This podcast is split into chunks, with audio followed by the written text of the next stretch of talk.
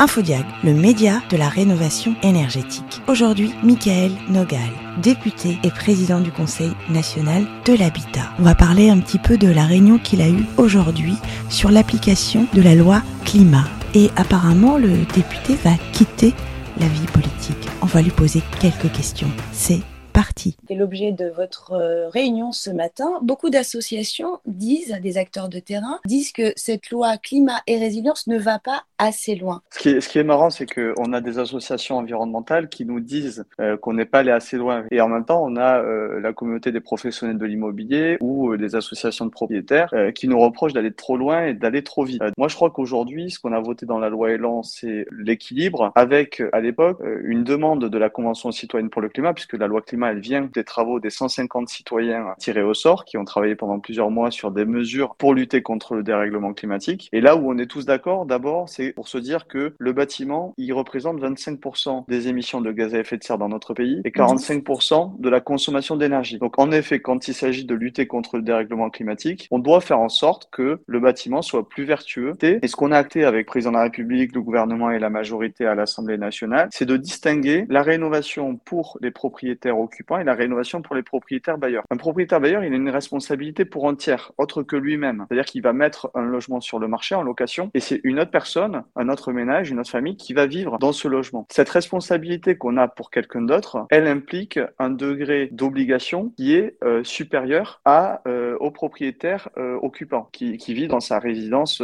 dans sa résidence principale. Donc, et donc, en gros, on, va obliger les bailleurs, comme nous l'a dit Nicolas Prudhomme, qui est le directeur technique de l'Union sociale pour l'habitat. Pour les bailleurs professionnels, la rénovation sera obligatoire. Voilà, dans le parc social comme dans le parc privé, euh, mhm. tous les bailleurs, que ce soit les bailleurs sociaux ou les bailleurs euh, privés euh, individuels ou institutionnels, vont devoir rénover leurs logements pour les faire sortir de, de la classification de passoires énergétiques pour pouvoir les mettre en location. Il n'est pas question d'obliger les propriétaires occupants à vendre leurs biens ou à faire des rénovations. Ça ne s'applique pas pour eux. Par contre, les aides, elles, elles sont bien destiné à l'ensemble des propriétaires, propriétaires occupants, propriétaires bailleurs, en maison individuelle ou en copropriété. Mais les financements, ils sont ouverts à tout le monde. Vraiment, l'idée, c'est de, d'encourager l'ensemble des Français à, à, faire ces rénovations. Mais si je, reviens...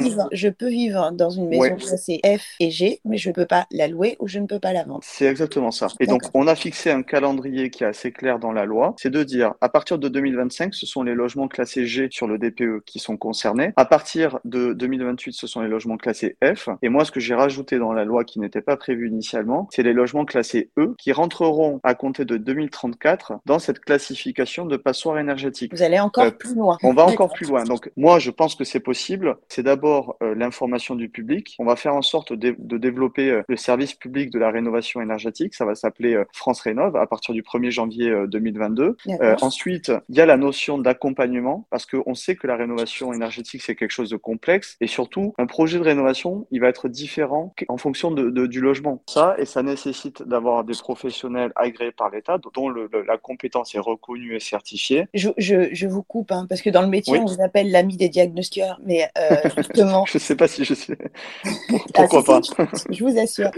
justement, ce professionnel qui va être certifié ou assermenté euh, par l'État, c'est quoi la différence entre ce professionnel et le diagnostiqueur immobilier, qui est déjà là pour euh, dire si tout va bien dans mon logement ou pas? Oui, alors il y a, y a les diagnostics, il y a les audits qui sont déjà deux choses euh, différentes. C'est que l'audit énergétique va beaucoup plus loin euh, sur notamment les scénarios de travaux qui permettent d'atteindre une classe euh, énergétique qui soit la plus performante possible. Et puis après, il y a les professionnels dont ça va être le métier et l'activité de, par exemple, venir chez vous, regarder votre dossier. En fonction de votre niveau de ressources, ce professionnel va vous dire à quelles aides vous avez droit. il va vous, il va faire, il va pouvoir faire des démarches. et c'est vraiment un accompagnement de A à Z. C'est un peu différent du métier de diagnostiqueur qui vient pour réaliser un DPE. Et euh, vous, vous dites que je suis l'ami des diagnostiqueurs. Peut-être que ça vient du fait que diagnostic de performance énergétique est un peu la clé de voûte de toute la réforme sur la rénovation énergétique qu'on pousse avec la loi climat et résilience. Oui, j'ai un petit message à vous mhm. faire passer parce que j'ai interviewé beaucoup de, gens de, la profession, des,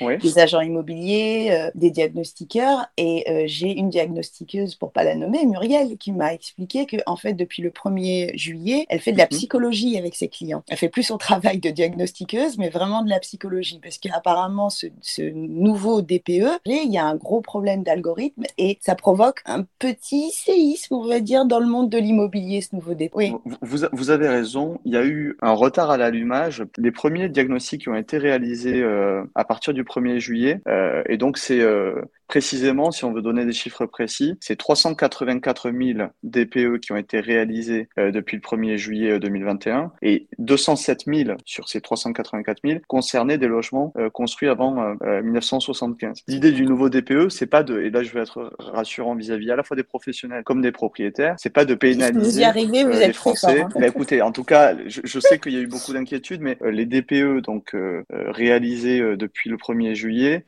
puissent être réédités donc sans frais pour euh, les propriétaires, ça c'est important de le dire. C'est même à partir des retours des, diagnostiqueurs et que le nouvel algorithme qui s'applique désormais a été co-construit euh, à la fois par les, les, administrations, mais surtout par les professionnels. Et moi, je m'en suis notamment entretenu avec, euh, avec Thierry Marchand, qui est le président de la Chambre des diagnostiqueurs rattaché à la, à la FNAIM, euh, avec qui on a beaucoup travaillé sur la loi climat et résilience. Il y a eu euh, quelques erreurs euh, entre juillet et euh, octobre, euh, qu'elles sont corrigées au fur et à mesure et que pour les propriétaires, ça n'a évidemment aucun, aucune incidence euh, financière. Quant aux, aux diagnostiqueurs, il y a un process qui a été mis en place euh, avec le ministère de la Transition écologique pour que eux, la réédition, j'allais dire, de, de, des DPE ne leur coûte rien non plus et donc soit prise en charge par l'État. Donc, et, on Je...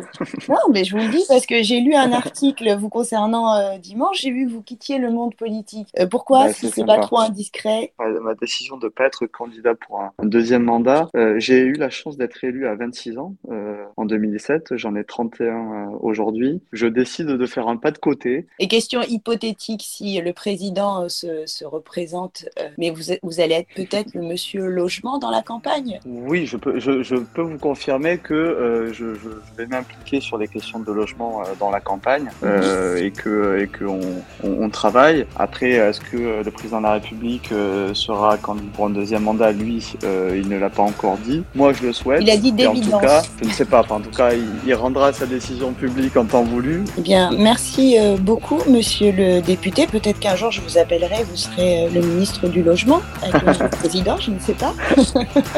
Écoutez, il faudra lui demander. eh bien, on va essayer.